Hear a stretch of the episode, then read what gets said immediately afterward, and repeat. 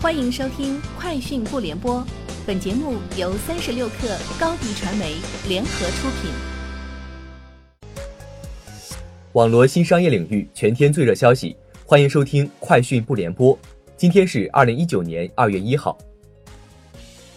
三十六克讯，华为消费者业务 CEO 余承东在微博晒出华为巴塞罗那发布会邀请函，华为将于二月二十四日举行发布会，发布五 G 折叠屏手机。此前，余承东表示，华为将在 MWC 期间发布全球首台 5G 折叠屏商用智能手机。近日，瑞典交通运输局发表正式声明，将禁止六个月特斯拉在国内的销售，原因是瑞典交通运输局对特斯拉的在线更新能力和自动驾驶非常担忧。此前，瑞典部门认为特斯拉的无线软件更新存在问题，也并不认为特斯拉是按照荷兰监管机构的准则在工作。据彭博报道，瑞幸咖啡据悉开始着手美国 IPO，瑞幸咖啡将与瑞信合作安排其三亿美元的 IPO。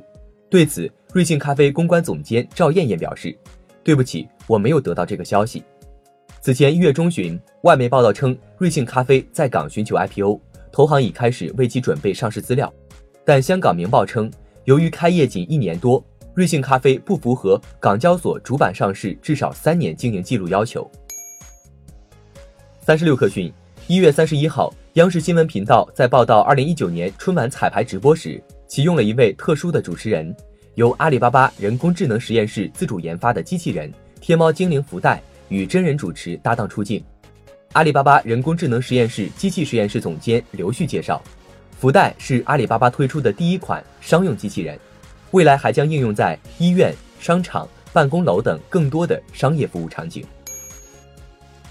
三十六氪讯，人民日报官微点评咪蒙道歉信，称其避实就虚，若不铆定健康的价值坐标，道歉就是暂避风头。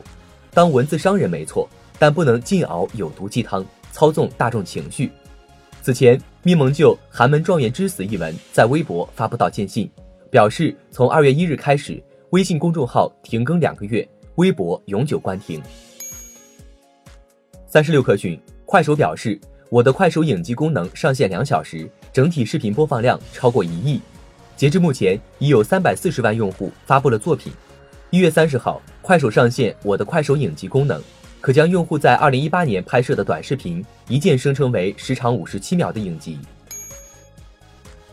据外媒报道，高通正请求德国慕尼黑法院对苹果处以罚款，声称在一月初，苹果在德国销售 iPhone 手机属于公然违抗法院命令。彭博社报道称，高通提到了苹果在禁令发布后发布的一份新闻稿。该新闻稿指出，被禁止的 iPhone 手机仍可通过第三方零售商进行销售。这份新闻稿遭到高通法律团队的强烈反对，苹果因此被迫在一月中旬撤回了这一声明。美团副总裁、美团酒店总经理郭庆表示，中国整个旅游行业规模不止万亿，但线上率却不足百分之三十，增长空间巨大。就住宿行业来看，一年可以产生二十五亿个间业。如今，美团酒店加上携程系，一年也不到六亿间业。郭庆称，住宿市场起码还容得下两个美团加两个携程。以上就是本期节目的全部内容，明天见。欢迎添加小课微信，微信 ID 是 s u p e r 三六 k 二 super 三十六课。加入我们的客友群，一起交流成长吧！高迪传媒，我们制造影响力。商务合作，请关注公众号高迪传媒。